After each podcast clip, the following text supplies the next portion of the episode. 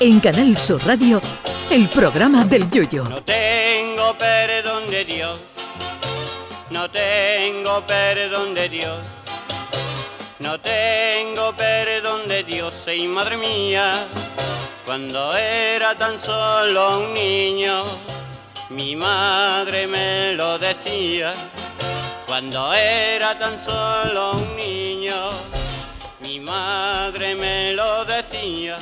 Hoy, como cada 9 de febrero, se celebra el Día Mundial de la Pizza, ese maravilloso invento italiano que nos ha salvado la vida en más de una ocasión. Sí, porque la pizza es universal. Tú te puedes ir al país más raro del mundo, ese país donde lo mismo te ponen para comer entrecot de dálmata ibérico a los cuatro quesos o murciélago de recebo con salsa castellana, que siempre habrá una pizzería normal que te va a salvar la vida. Porque lo bueno de la pizza es que ya hay que ser torpe para hacer una pizza chunga, de esas que no se pueden comer. Las habrá mejores, peores, más sabrosas, menos sabrosas pero una pizza para echarla y que no se pueda ni comer es un ejemplar entre 3 millones. Las primeras referencias a la pizza se encuentran en Egipto y Grecia. Los soldados persas dicen que ya se metían entre pecho y espalda un pan plano con queso fundido y dátiles en la parte superior y los antiguos romanos consumían un pan plano con aceite de olivas y hierbas. Y con el paso de los siglos esto se fue perfeccionando porque a la pizza lo mismo le cabe en lo alto salami, jamón york, bacon, aceitunas, anchoas que un calcetín usado que al menos le da sabor a queso.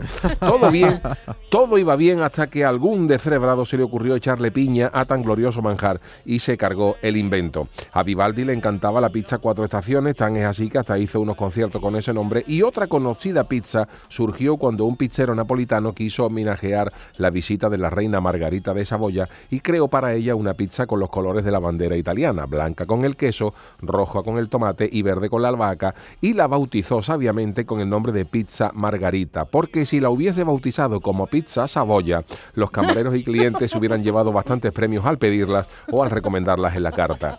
La verdad es que tuvieron mucha suerte en Italia con la elección del nombre de la pizza, porque en Italia, entre Saboyas y Borbones, el premio estaba asegurado por cualquiera de los dos lados.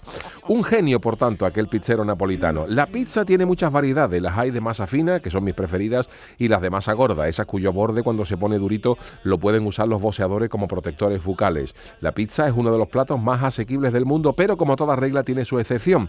Deben saber que hay una pizza creada por el chef Renato Viola, que se llama Luis Pizza Luigi Sedici, Luis 12, y que cuesta alrededor de 8.300 euros, siendo la pizza más cara del mundo. Está hecha con harina biológica, salsa rosa australiana, langosta, tres tipos de caviar, ocho tipos de queso, coñac, etc. Y la pizza se elabora en casa del cliente y va acompañada, para echarla para abajo, con una botella de champán Claude du Pensil 1995 Krug, que cuesta unos 1.000 euros. ¿Por qué te pone así?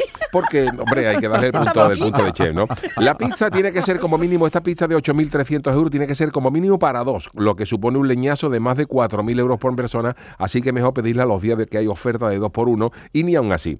Si la pizza en vez de en Nápoles se hubiera inventado en Cádiz, el tío de la tiza sería el tío de la pizza y las cuatro estaciones serían las dos estaciones, de cuando en Cádiz solo teníamos la de la segunda guada y la principal al lado del Melle. Pues bien, para celebrar este Día Mundial de la Pizza nos meteremos esta noche en el Falla, que es la final, y tenemos una pizzería al lado y nos vamos a comer un bocadillo en casa del herrero cuchillo de palo. Las cosas de la vida.